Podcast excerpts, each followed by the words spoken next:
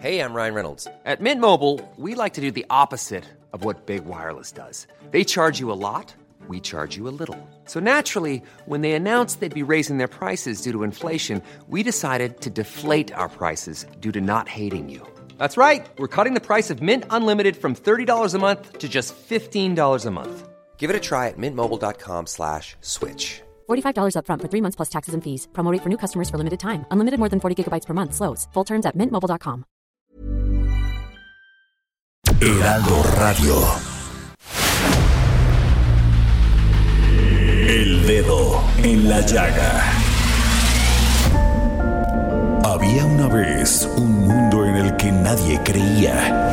Un país de historias inexplicables. Una nación con personajes asombrosos. Santo Tomás tenía razón. Hay que ver para creer. El México increíble, las verdades que duelen, la voz de los que callan, el dedo en la llaga. Infórmate, diviértete, enójate y vuelve a empezar. El Heraldo Radio presenta El Dedo en la Llaga con Adriana Delgado. Regresa a mí. No me dejes tan solo.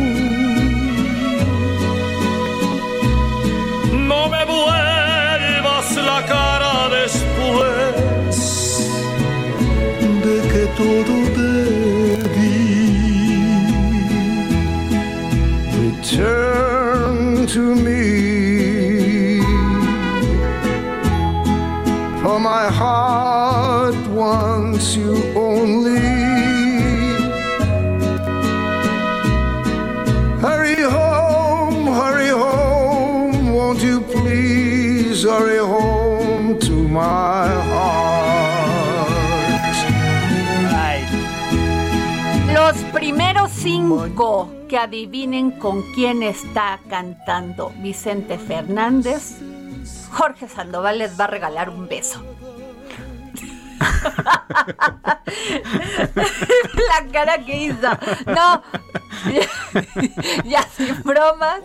Es Tony Bennett Wow. y Vicente Fernández cantando Regresa a mí. ¿Y por qué hablamos de Tony Bennett? Yo lo he escuchado en varios espacios de, de radio porque eh, anunció que hasta aquí deja de cantar por con este hizo un último disco con Lady Gaga porque Tony Bennett sufre Alzheimer. Uy, qué lamentable. Entonces, aunque pues está muy cuidado por su esposa Patricia Beach, no Beach, ay no Beach, o ¿cómo se Sí, Beach.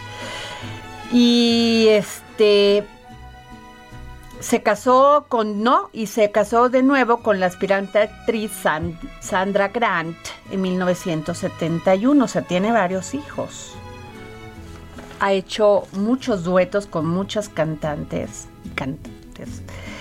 Y la verdad, pues es un ídolo, es Lo un es. ídolo del jazz, de esa música así romántica, pegajosa. ¿Qué les puedo decir? A mí me encanta su voz. Y esta canción, fíjate que la descubrí, yo no la había escuchado. Regresa a mí, Tony Bennett y Vicente Fernández. Pues son dos íconos cada y uno en su además país. en el video, si lo quieres buscar, sale eh, cómo le enseña Vicente Fernández a Tony Bennett todo su rancho. Wow.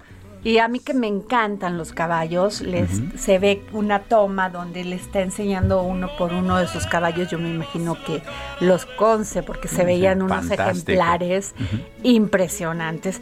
Y por eso, pues les quiero dejar aquí quien a sus 94 años todavía sigue cantando y lo hace impresionantemente.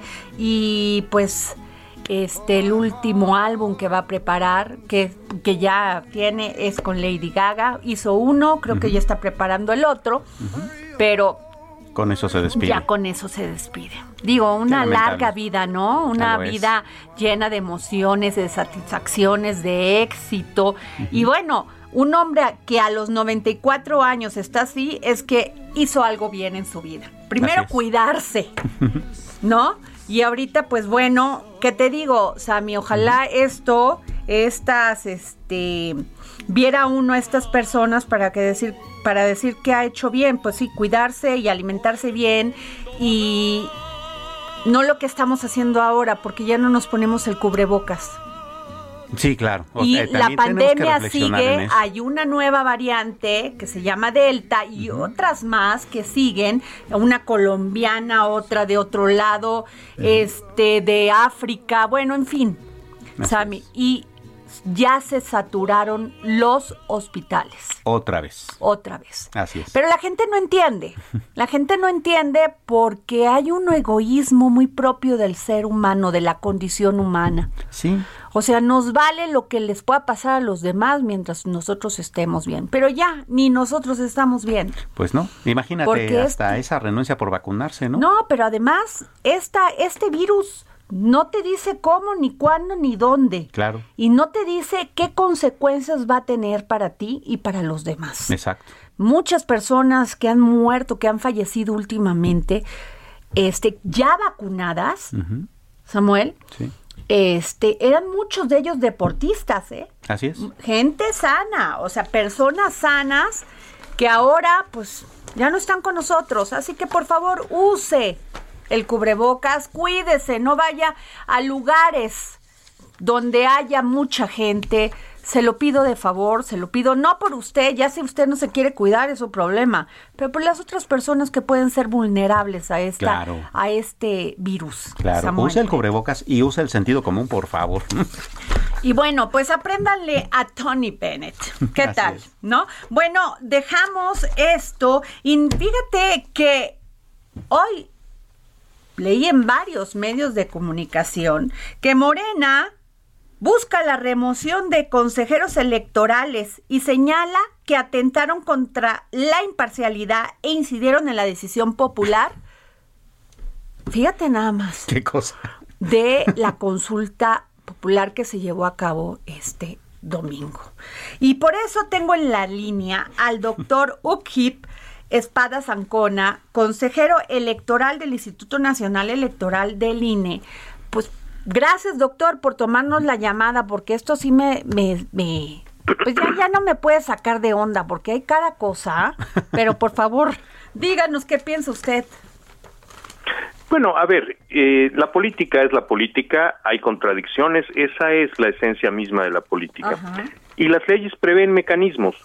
En este caso hay una inconformidad, eh, Morena asume que tiene elementos legales para hacer un reclamo como el que está haciendo, y bueno, ya veremos en qué medida esto se concreta. Eh, yo, con toda franqueza, no creo que haya elementos para la remoción de ninguno de los 11 consejeros, pero en todo caso esto no me corresponderá a mí decirlo, sino que eh, existen procedimientos formales que eh, pues pronto veremos si se ponen a funcionar. Yo confío en que en caso de que eh, estos elementos formales funcionen, esto concluya bien para el instituto sin la remoción de ningún consejero. Eh, doctor, eh, desde el domingo empezó a salir este Morena. Bueno, días antes que ustedes no habían hecho la difusión de vida, que el Instituto el este Nacional Electoral, o sea, el INE, no había hecho la, difus- la difusión de esta consulta y que les faltó ganas, o sea, entusiasmo, pasión por una consulta popular. ¿Usted qué me dice? Es una apreciación equivocada. El instituto utilizó cada uno de los espacios que tiene para acceder a la sociedad, spots de radio y televisión, redes sociales, eh, du- dentro del breve periodo que la convocatoria nos permitió hacernos cargo de esto. Independientemente de eso, antes del inicio de la convocatoria, que fue el 15 de julio, de la misma manera nuestros espacios estuvieron dedicados a eh, el reclutamiento de funcionarios de casilla, a la, a la promoción de los visitantes extranjeros y eh, a la promoción de los observadores nacionales. El INE hizo su máximo esfuerzo, no, no encuentro eh, dónde podría eh, recriminarse fundadamente que algo que se podía hacer no se hizo. Y el resultado es el que está a la vista. Instalamos 57 mil mesas de recep- receptoras de opinión en donde cada mexicana y cada mexicano tenían su personal boleta esperándolos para emitir su opinión. Claro.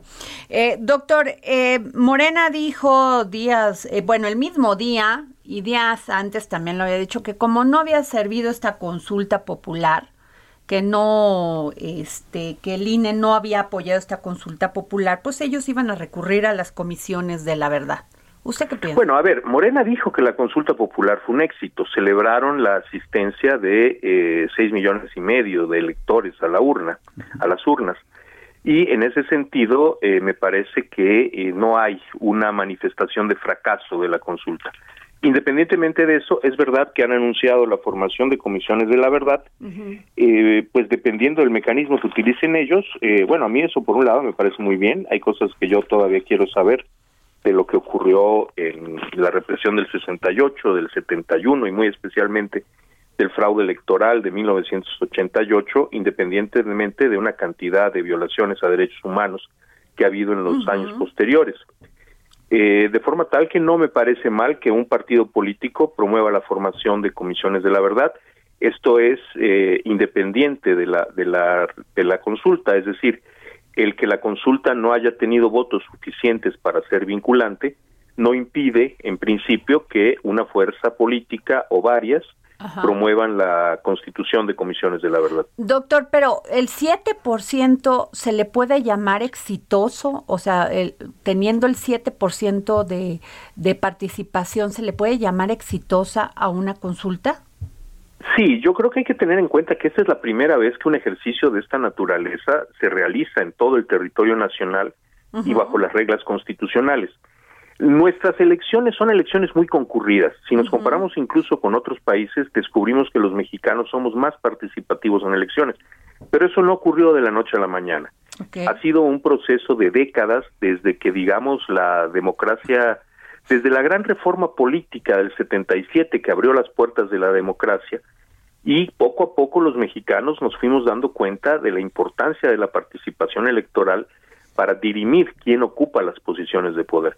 Me parece que tratándose de un ejercicio que abre un espacio totalmente nuevo en la democracia mexicana, es decir, eh, los mecanismos de participación directa a nivel nacional, creo que no debe desalentarnos en lo más mínimo esta participación de un 7%, que hombre, un 7% suena poco, pero estamos hablando de seis y medio millones de personas que el domingo fueron a depositar su opinión en una urna creo que son procesos que eh, con el paso del tiempo se irán depurando.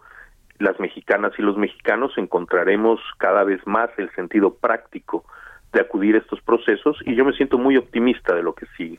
Ahora, me queda claro que la formulación de la pregunta fue todo un debate y que la Suprema Corte de Justicia decidió ponerla así, como fuera, ambigua, para quedar bien nada más y para salir del paso. Eso no es responsabilidad del INE.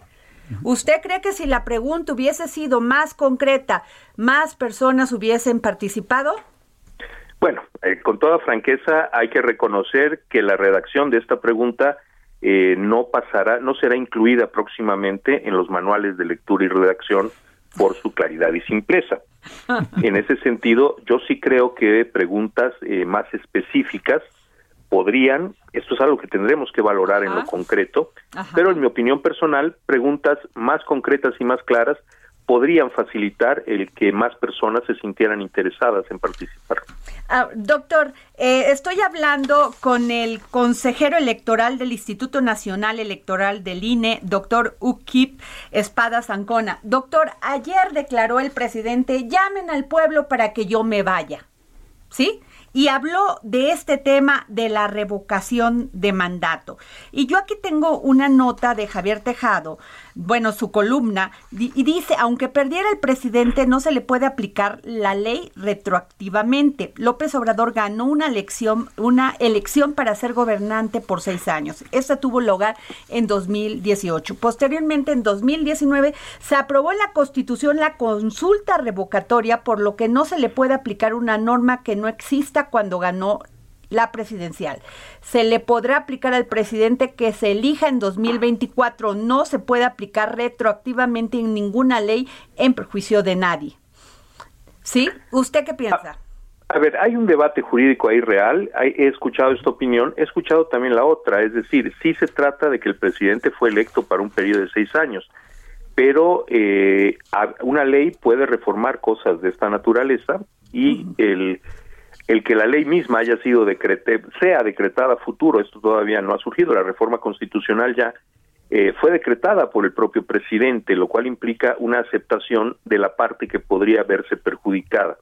Por otro lado, bueno, habrá que ver, la, la oferta del presidente es que si el mandato de las urnas es que él no continúa el mando, él renunciaría y eso no estaría sujeto a eh, pues a más valoración él podría hacerlo por su por su propia intención digamos sin necesidad de que hubiera una vinculación jurídica estricta al resultado de la consulta.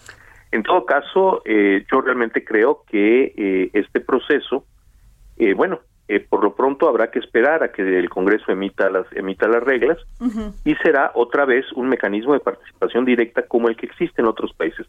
Tampoco debe asustarnos mucho. Hay países en los que no se llama revocación de mandato, pero en los que, por ejemplo, cada legislatura que se elige, eh, pues se elige junto con el jefe de gobierno. Creo que este, necesitamos habituarnos a estos nuevos mecanismos. En principio, para responder de manera muy concreta, eh, no creo que haya un impedimento constitucional para el para el ejercicio de esta de este nuevo mecanismo de eh, democracia participativa que es la revocación de mandato. Y por otro lado en el terreno estrictamente político pues es algo que el propio presidente promovió porque fue parte de sus compromisos de campaña eh, independientemente de lo que cada uno de nosotros piense de la practicidad de que un presidente quede fuera a los cuatro, a los poco más de tres años en lugar de después del sexenio, creo que son mecanismos que otra vez eh, forman parte de un conjunto de nuevos instrumentos que la sociedad tiene y que tendremos que valorar sobre la práctica eh, una vez puestos en ejecución. Pues muchas gracias, doctor Ukip Espada Zancona, consejero electoral del Instituto Nacional Electoral INE. Muchas gracias por tomarnos la llamada. Por el contrario, muchas gracias por el espacio que me brindan y por permitirme llegar a su audiencia. Gracias, doctor. Eh, Samuel Prieto, yo ya platicando de Tony Bennett contigo y nada que te presento. Oye, a ver, Ratificación de Rogelio Ramírez de la O en Hacienda. Cuéntame. Eh, bueno, eso sucedió el día de ayer. Eh, justamente primero hubo una eh, audiencia con la Comisión de Hacienda y después el Pleno de la Cámara de Diputados, pues sí decidió ratificarlo, ¿no? fue ratificado. Ya se habían tardado, ¿eh? Ya se habían tardado. Sobre todo porque él ya había tomado posesión del cargo. Exacto. De todos modos, los votos fueron 319 a favor, solamente 53 en contra y tuvieron más que ver con el asunto este de que justamente había bancada había en las bancadas de oposición eh, argumentos sobre por qué estaba ejerciendo sin, si no estaba ratificado. Ay, ya, ya, ya, hay otras cosas más importantes. Claro. Y ahora hay algo que, si me permites el apunte personal, a mí me falta. A ver. Eh, ¿Tú te acuerdas? ¡Qué miedo! ¿Tú te acuerdas que cuando eh, se dio el primer relevo, porque él es nuestro tercer secretario de Hacienda, cuando se dio el relevo entre Carlos Ursúa y este y el y el y Arturo Herrera. Y Arturo Herrera, el saliente, Arturo Herrera fue sometido no solamente a esa consulta o a esa audiencia de la Cámara de Diputados, sino que por la tarde de ese día hubo una conferencia de prensa en la que incluso la vimos juntos, recordarás, y estábamos con, con las uñas en la mesa, porque no era una conferencia de prensa parecida a las mañaneras o a una. Eh, fueron todos los medios financieros internacionales, fue ahí mismo en, en, la, en las oficinas de la Secretaría de Hacienda, con muchísima prensa, y eso parecía más bien una especie como de examen profesional de Arturo Herrera, ¿no? Y contestó las preguntas más fuertes, las más recias, y entonces ahí él dio confianza y dijo, uff, tenemos un buen secretario de Hacienda, pasó, no sé con qué calificación, pero sí aprobatoria, y dijimos, bueno, vamos a darle. No sé si esto vaya a pasar en algún momento con Rogelio Ramírez de la O, considerando que ya está este, eh, en la función desde hace algunos días y que incluso ya tiene encima eh, eh, el envío en septiembre del paquete económico, ¿no? Pero hay cosas que sí dijo que son interesantes. Por ejemplo, él está estableció cuatro prioridades ¿no? dentro de su, de su gestión. Primero, contribuir a la inserción laboral, aunque en realidad no nos ha explicado cómo. Eso habría que preguntárselo, digamos, con más detenimiento. ¿Ese no es un tema más de economía?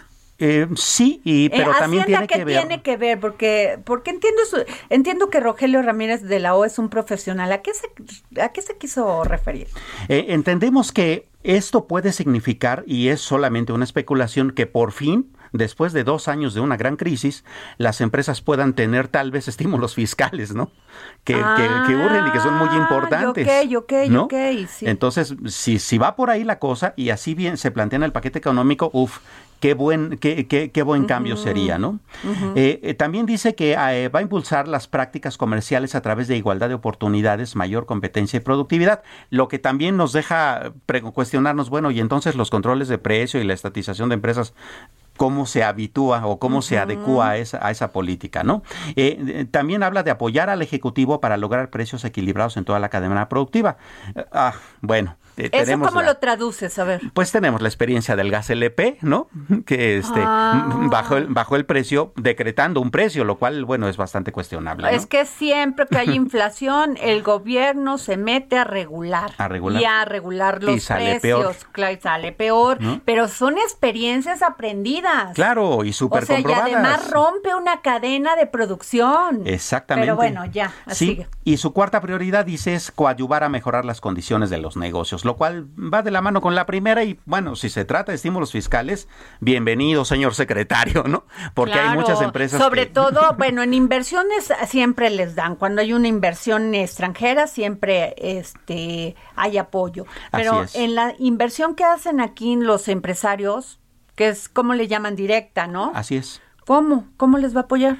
Eh, ahí viene eh, la eh, la cuestionante o la, o la expectativa de cómo va a estar el tercer paquete de inversiones que harían el gobierno eh, federal junto con la iniciativa privada. Recuerda, eh, recordarás que ya hubo dos. Uno se anunció el 5 de octubre de 2020, fueron 39 proyectos de infraestructura por 297 mil millones y al, al siguiente mes, el 30 de noviembre de ese mismo año, hubo otro anuncio de 29 proyectos por otros 228 mil millones. Ya se tardaron con el tercero, se tardaron casi el año, ¿no? Bueno, claro. Nueve meses. Se supone que ya viene y que viene importante con respecto también a estas cuestiones de, de, desarrollar infraestructura en comunicaciones, en, en vías este, de comunicación, etcétera. Y se espera que en esta ocasión las inversiones privadas signifiquen todavía más del 50% de la inversión total. Si esto sucede, entonces tal vez puedan lograr ese objetivo de que todas esas inversiones abarquen el 25% del Producto Interno Bruto, lo que significaría bastantes millones de empleos. Suena bien, habrá vamos que ver a esperar, vamos a esperar porque tiene que presentarse este paquete y ver cómo viene. Oye, pero por cierto, del tema de las tarifas eléctricas, me, la verdad yo defiendo mucho a las mujeres. Y siempre las defiendo porque hemos tenido condiciones de, de lucha más allá que los hombres. Eso es una realidad. ¿Estás de acuerdo? Sí, por supuesto. para poder empoderar. Claro. Pero eso no eso no descalifica quien no tiene, valga, valga la expresión, califica profesionalmente. Así es. Y esto sí es neta lo de hoy, ¿eh? Porque como dice la maestra Vilchis, que las tarifas eléctricas, que un periódico dijo que las tarifas eléctricas habían subido el 20%, que sí era así, pero que era exagerado, no. Bueno, pues subió. Los números son absolutos, no se pueden, ¿no? No son, no hay relatividad en un concepto relatividad. Yo sí creo que ahí, yo creo que sí, esa es una frase que no debió haber utilizado, pero la verdad es que sí ha subido la energía eléctrica. Claro. Ha, subido la gasolina, ha subido todo. Entiendo que estamos en una crisis económica que no nada más aquí es, aquí en México. pero pues esas cosas no ayudan al debate no ayudan. Y eso, y además de las, eh, de las políticas, ¿no? Porque, por ejemplo, eh, no solamente está lo de, lo de la electricidad, lo más reciente, que es el gas LP, a ver, bueno, ya se, ya se dijo bastante sobre que los controles de precios son insanos y demás. Te doy, te doy dos, eh, dos razonamientos como que, que aparte, fíjate, el 13% de los hogares mexicanos ni siquiera tienen gas. ¿Sabes con qué cocinan? Con leño, con Pero carbón. Pero eso sale más. Ah, fíjate que el otro día yo lo dije, que se están talando los árboles porque es más barato ahorita este que la gente use la leña que compre el gas. Y no solo eso, en esos hogares el cáncer de pulmón y el EPOC, que son generalmente enfermedades propias de quienes fuman, suceden entre personas que obviamente no fuman. Ok. Esa es una. Y la otra, el gas natural es 49% más barato. ¿Por qué no mejor invierten en infraestructura para poner gas natural en los hogares? Bueno, Sammy, hasta ahí, bueno, pero te vas a quedar con nosotros en todo el programa. Un placer. querido Sammy. Nos vamos a un corte y regresamos aquí al dedo en la llaga.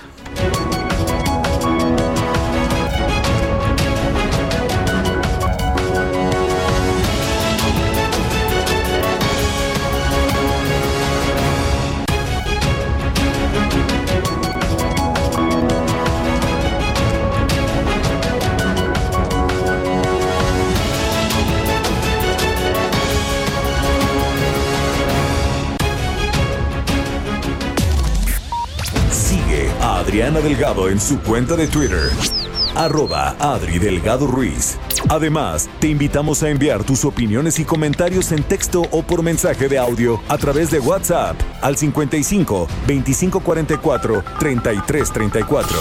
Y si quieres escuchar El Dedo en la Llaga de El Heraldo Radio, en cualquier momento y donde quiera que te encuentres, descarga el podcast disponible en Spotify y iTunes. Heraldo Radio. La HCL se comparte, se ve y ahora también se escucha.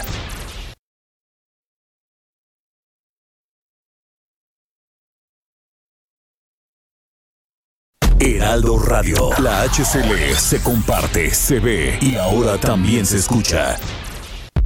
Sigue a Adriana Delgado en su cuenta de Twitter en arroba Adri Delgado Ruiz. Y envíanos tus comentarios vía WhatsApp al 55 25 44 33 34 o 55 25 02 21 04.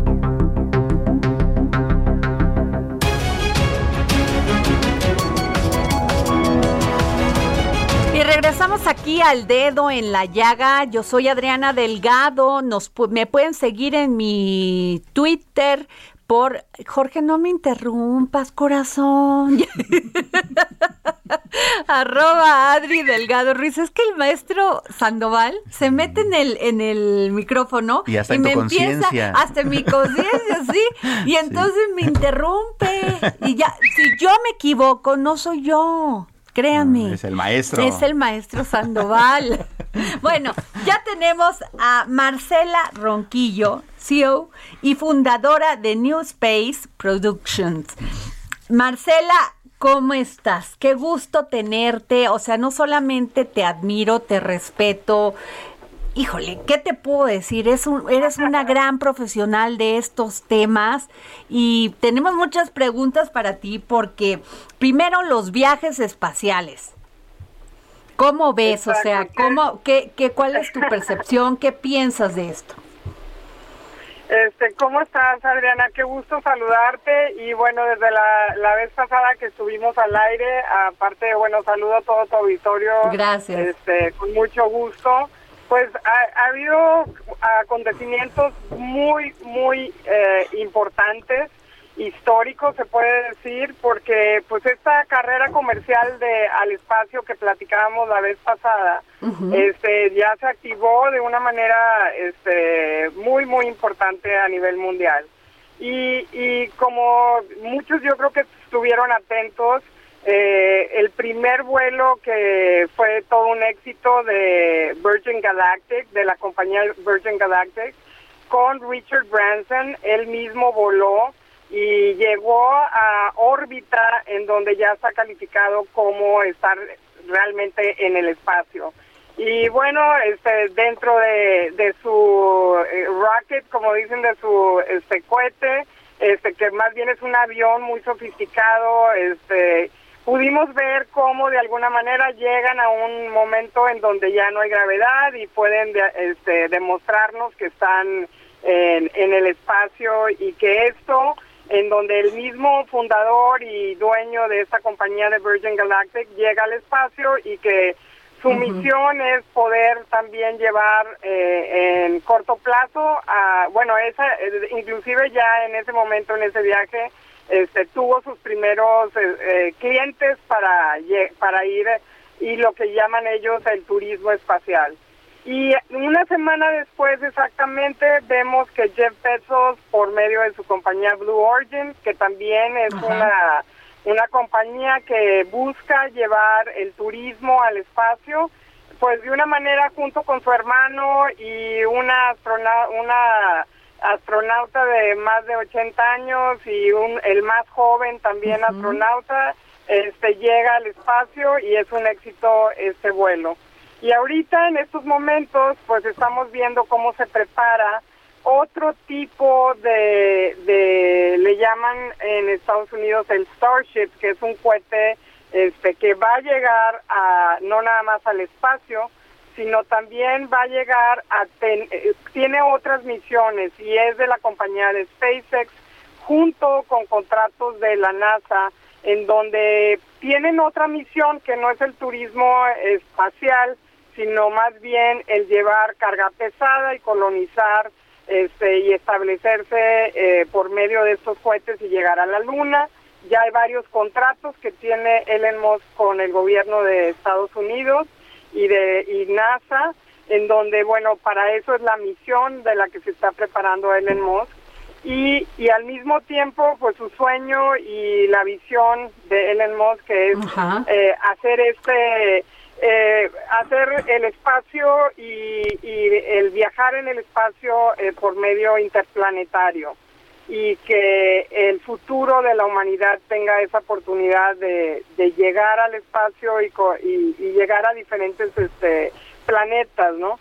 Entonces, este, pues estamos esperando esta prueba, esta gran prueba que está a kilómetros, muy cerca de México. Eh, realmente el lugar de lanzamiento, como hemos platicado antes, está cerca del río Bravo en el Golfo de México y en la punta de Estados Unidos y México, eh, el estado de Tamaulipas. Doctora, ¿cómo le va? Buenas pues, tardes. Hola. Justamente hablando de eso. Samuel este... Prieto, es que nunca se presenta. Hola, ¿qué tal? Ah, Buenas ¿cómo tardes. Samuel? Qué gusto. Igualmente, Qué gusto doctora. Samuel. Eh, justamente desde la administración del, eh, del, anterior presidente estadounidense Donald Trump se había planteado justamente este proyecto que usted nos describe que es muy interesante de colonizar primero la luna para que a partir de la luna se haga una base espacial desde la cual poder lanzar misiones a Marte. Eh, eh, al parecer ahora la carrera espacial ya no es entre dos potencias este, políticas en, en el mundo sino entre empresas. Eh, ¿Cómo sería la participación latinoamericana y mexicana en ese contexto de infraestructura? Pues es un punto muy importante, de hecho lo hemos platicado anteriormente con Adriana, que, que es muy importante este darle seguimiento. La, la Agencia Espacial Mexicana, este bueno, aparte tenemos un orgullo de, de, tener astronautas mexicanos con un talento impresionante que han estado participando en la NASA. Yo yo creo que este y también hablamos eh, sobre las innovaciones que están haciendo el talento mexicano para también crear eh, tecnologías, para que todas estas tecnologías pues también se sumen a un esfuerzo muy importante que es esta carrera espacial. Yo creo que hay un potencial, Samuel, increíble porque, pues como le, les he comentado anteriormente, nos hemos dado cuenta, este, este tema de, de la comercialización del espacio y la carrera espacial, pues más bien se, que, quisiéramos decir que es global, no es global, es, está en otra dimensión, ¿no? Entonces aquí yo creo que estamos hablando de la humanidad y estamos hablando del talento humano en sí, de cómo no hay límites, ¿no? Porque finalmente la visión y la misión es que el ser humano a través de estas innovaciones y a través de esta comercialización pues pueda eh, eh, descubrir y aterrizar eh, eh, innovaciones que ayuden a la humanidad, pero primero siempre hay una regla muy importante, tiene que ser para mejorar la Tierra y asimismo entonces pues se desarrollan para ir al espacio y colonizar la luna o otros planetas. Entonces, eso es lo bonito de esta de estas misiones, no no nada más el comprar un boleto para ver cómo podemos ver las estrellas en, en órbita, que pues sería una de las experiencias más hermosas, ¿no? Sino que también este, estas tecnologías y e innovaciones pues descubren lo mejor del ser humano y potencializan esto, porque cuando hablamos de, de realmente estar y colonizar la luna, que por cierto hay una carrera impresionante y una competencia impresionante entre países y potencias, como mencionaba Samuel, pues también estamos hablando de, de mejorar eh, tecnologías e innovaciones de la salud, de la agricultura, de la comunicación. Entonces, aquí, pues, eh, eh, podemos ver que también nuestros eh, los jóvenes y, nuestros científicos mexicanos tienen un talento impresionante y entre ellos pues los astronautas que ya han estado en el espacio como Neri y este y otros como este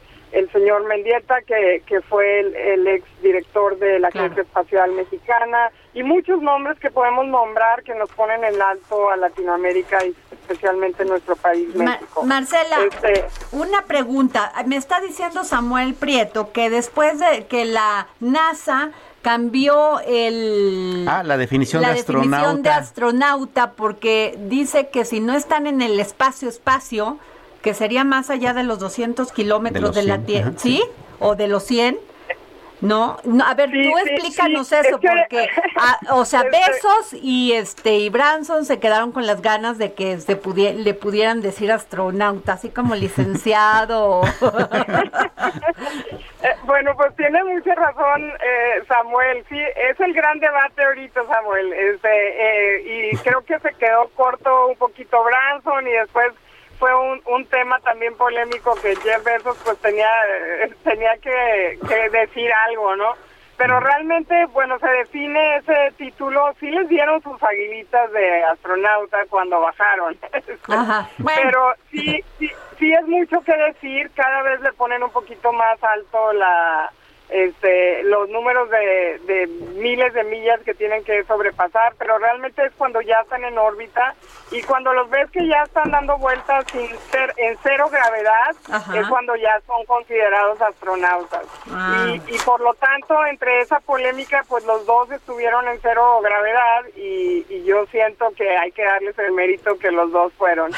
Aquí yo creo, me gustaría decirte que que va más, eh, bueno, me encanta la, el turismo espacial, ¿no? Pero yo creo que la, la misión de Elon Musk eh, es, va mucho más allá y, y, reta a la humanidad a unirse a, a, a, favor de hacer cosas muy importantes como es realmente conquistar este pues el espacio, ¿no? Y aprender de ello como como en, en su vez lo, lo soñamos, ¿no? Para, para hacer, eh, hacer historia. Pues eh, en estos momentos estamos a punto, yo creo que de días, de, de que se lance esta prueba que va a hacer Elon Musk para, para, para ver cómo funciona su Starship, su cohete que, que va a salir de, de aquí de, de la frontera de Estados Unidos y México en, en Boca, en lo que llaman ya Starbase, Texas, este, que es la frontera de Brownsville y Matamoros, Tamaulipas. Y va a lanzarse este cohete, va a subir a órbita, dar la vuelta y aterrizar en, en el agua en, en Hawái.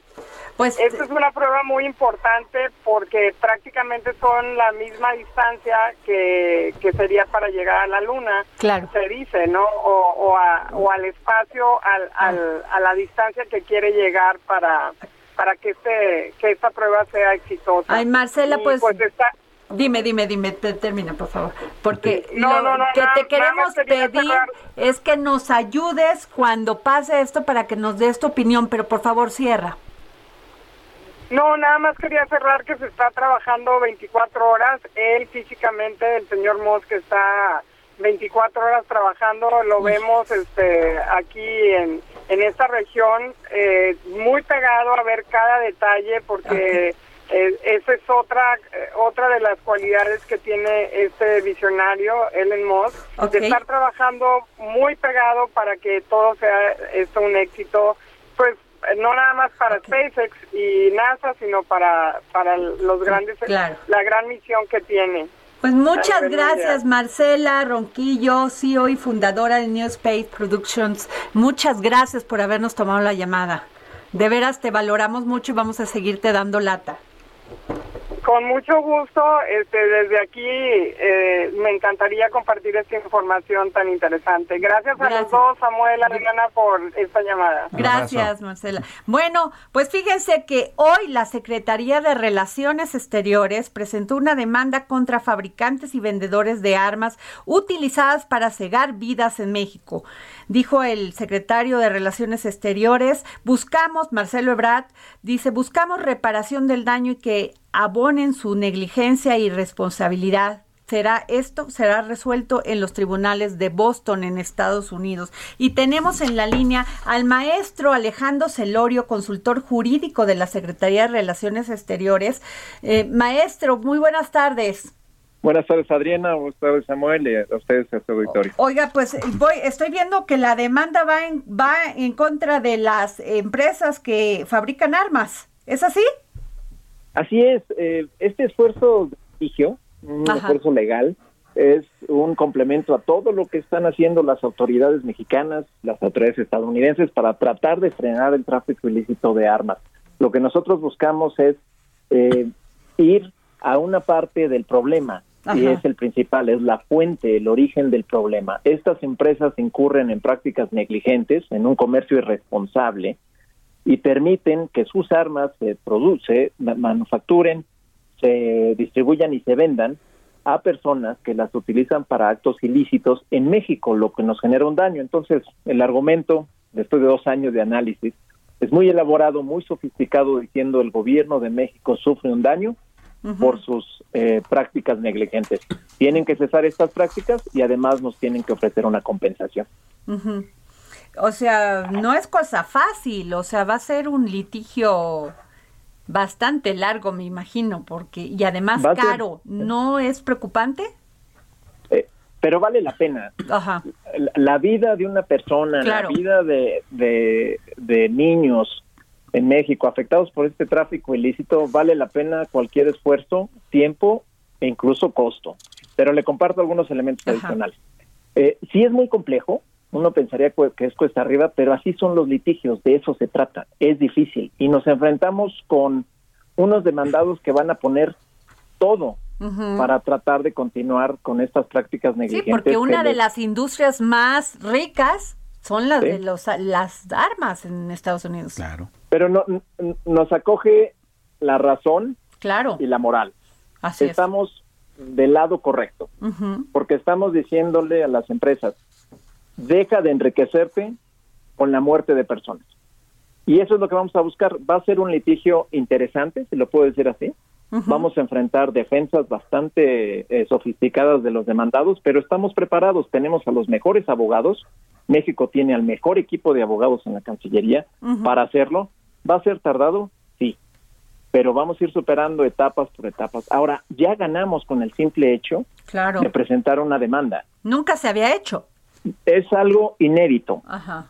Y el hecho de que le digamos a estas empresas estadounidenses, en sus cortes, en su idioma y bajo su sistema legal, que nos están causando un daño, ya es para que los sensibilice, porque ellos acusan eh, inocencia, que no sabían, eh, ellos producen y no sabemos a dónde llegan nuestras armas. Claro que sí saben. Y uno de los argumentos legales de la demanda es, tú debes de saber o tendrías que saber que tus armas son utilizadas para actos ilícitos. Hay todo un procedimiento de trazabilidad que las empresas pueden eh, obtener con las autoridades estadounidenses para saber qué distribuidores, qué vendedores eh, le están vendiendo a personas que no se van a ir de cacería con un arma de alto poder. Y algo importante, si lo puedo resaltar, no solo es la venta directa a, un usuario que... ¿Se tienen datos de cuánta venta directa tienen estos fabricantes aquí en México? No, lo que sabemos es que hay alrededor de medio millón al año de armas ilícitas encontradas en México. Y el entre el 70 y el 80% son eh, procedentes de los Estados Unidos. Y el siguiente dato que tenemos es que pues la gran mayoría son provienen de esta cadena de manufactura, producción y venta, eh, distribución de los Estados Unidos. Maestro, Entonces, Y, otra pregunta, perdón. Y cuando dicen reparación del daño, ¿a qué se refieren? ¿A quién le van a reparar el daño? o sea, a ver si me puede ampliar un poco más eso. En la formulación de cualquier escrito de demanda tiene varios contenidos. Uno, que cese de inmediato la práctica que genera el daño. Entonces, ¿qué le estamos pidiendo al juez? Dígale a las empresas que hagan lo que tengan que hacer para que dejen de llegar armas eh, de manera ilícita a México. Segundo, eh, pedimos algunas cuestiones de autorregulación. Pues dígale a las empresas demandadas que tomen registro de quienes compran, que no le vendan a la misma persona, que no vendan armas de tal poder, que no las anuncien como armas de cacería cuando son armas de guerra. Y en la reparación del daño es un componente que tiene que venir en las demandas ante eh, cortes estadounidenses. Es una reparación eh, eh, pecuniario. Te demando y tú me debes de pagar por el daño ocasionado. No es con una disculpa, es con dinero. El estimado es que alrededor del 2% del Producto Interno Bruto de México se va a responder la violencia armada y en mucho generada por el tráfico ilícito de armas. Entonces lo que le decimos a las empresas es, tú eres responsable de pagarme por el daño sufrido y eso se determinará en el litigio. Nosotros diremos, eh, a esto alcanza el gasto por el daño incurrido y ellos dirán, no, yo no te voy a pagar nada, pero conforme avance el litigio dirán, eh, entraremos en una etapa donde perdiendo la demanda a las empresas, se tendrá que determinar a cuánto ascenderá la compensación que se le debe entregar al gobierno de México. Lo cual me parece, a mí me parece fantástico porque es la primera vez que se da y por lo menos van a decir estos no están quietos. O sea, ya no se puede eh, vender así como así a cualquier criminal armas para que cometan estos actos criminales. Eh, en definitiva, y hay algo que resaltar. Eh, bajo el liderazgo del secretario sí, muy bien. hemos tenido aplauso, una política ¿eh? exterior. No tenemos aquí aplauso, pero si no se los echamos, porque aquí mi productor vive, está ahorita en el espacio. tenemos, tenemos una una política exterior donde en realidad hacemos efectiva la igualdad jurídica entre los estados. Somos socios de los Estados Unidos.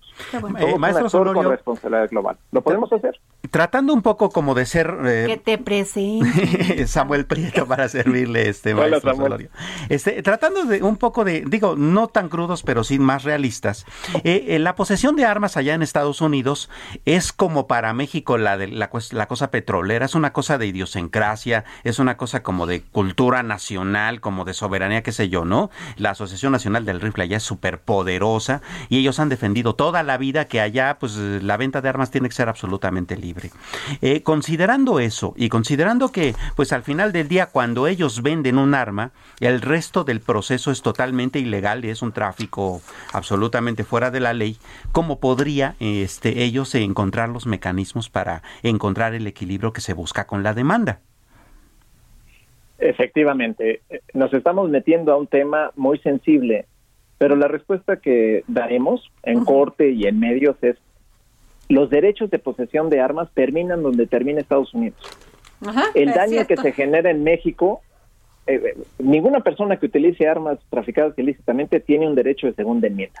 Pero entonces, la respuesta sería hagan ustedes cargo, cargo de eso, ¿no? Que ese es un círculo vicioso muy perverso, ¿no? Pero es la otra parte de la, de la respuesta. Bajo eh, la legislación estadounidense y los precedentes judiciales, un fabricante, un, perdón, una empresa que produce, distribuye o vende un producto es responsable de ese producto y está obligada a tomar algunas medidas, es decir, si es un insecticida o una farmacéutica, y esto viene de los antecedentes que tomamos, las demandas contra tabacaleras, contra contaminación ambiental y demás.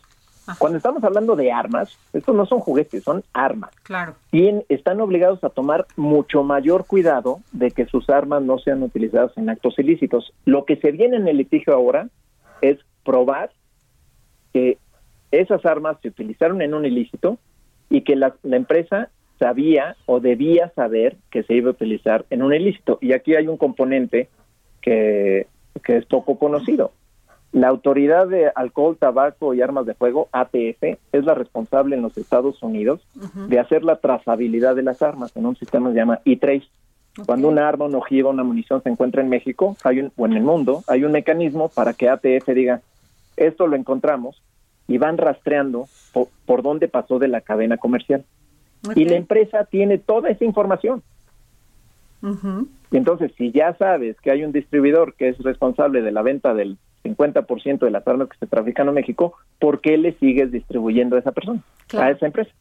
Entonces, es, gracias por la pregunta, Samuel. Eh, nos ayuda también a nosotros a prepararnos al litigio. Va a ser un litigio complejo, pero México está bien preparado para responder esto y vale la pena hacerlo. Okay. la vida de los mexicanos y de tantas personas en el mundo que mueren por estas armas. Ah, pues nos quedó muy claro, maestro, y lo vamos a seguir molestando porque pues esto va a ser largo, pero esperamos que sea exitoso. Le agradezco mucho al maestro Alejandro Celorio, consultor jurídico de la Secretaría de Relaciones Exteriores, que nos haya tomado la llamada. Muchas, gracias, maestro. Bueno, pues Samuel, ya no se nos fue el tiempo. ¿Cuánto nos queda, mi Jorge Sandoval? Oye, pero interesante, es la primera vez que se hace y además con la ley en la mano. Claro. No peleándonos, no diciéndolo, sino en los tribunales. Exacto. ¿No? Y eso es bien, bien importante porque legitima esa lucha. Claro. Pues muchas gracias. Nos vemos mañana para poner el dedo en la llaga. Yo soy Adriana Delgado y hoy me acompañó Samuel Preto. Gracias, Samuel.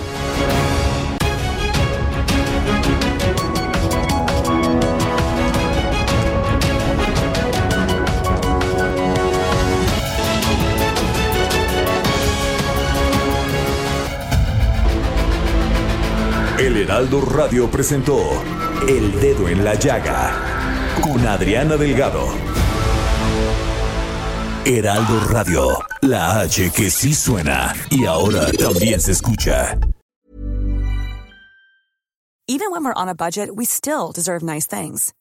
Quince is a place to scoop up stunning high-end goods for 50 to 80% less than similar brands. They have buttery soft cashmere sweaters starting at $50 luxurious Italian leather bags, and so much more. Plus, Quince only works with factories that use safe, ethical, and responsible manufacturing. Get the high-end goods you'll love without the high price tag with Quince. Go to quince.com/style for free shipping and 365-day returns.